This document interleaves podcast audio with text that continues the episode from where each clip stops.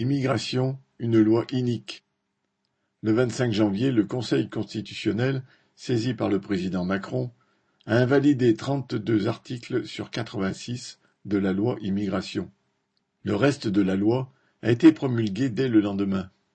Les neuf juges ont invalidé ces articles rédigés en majorité par la droite LR sans les juger sur le fond. Ils sont considérés qu'ils étaient des cavaliers législatifs, entre guillemets c'est-à-dire qu'ils avaient été introduits sans lien avec le texte initial. Les députés LR, désireux de surenchérir sur le gouvernement, voulaient s'attaquer encore plus aux droits des travailleurs immigrés. Ils avaient durci les conditions du regroupement familial ou de délivrance des titres pour des motifs de santé, instauré une caution pour les étudiants, allongé la durée de résidence minimale pour bénéficier des prestations sociales.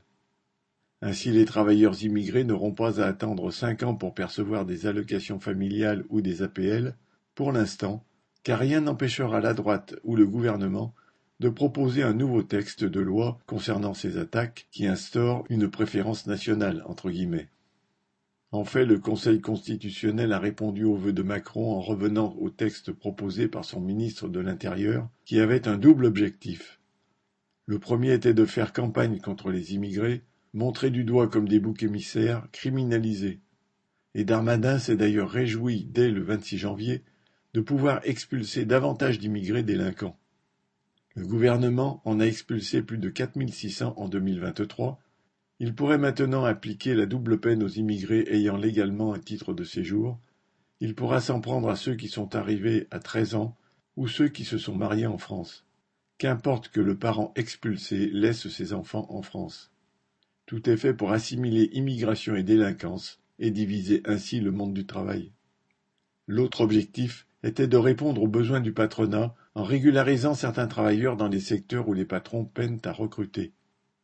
Mais ces régularisations se feront au compte-gouttes et d'ores et déjà, Darmanin exige des préfets qu'ils surveillent et contrôlent le secteur de la livraison.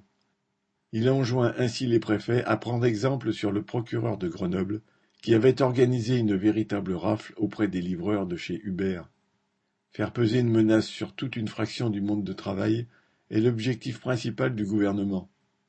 Il espère faire pression sur l'ensemble des travailleurs en contraignant une fraction d'entre eux à accepter n'importe quelle condition de vie ou de travail.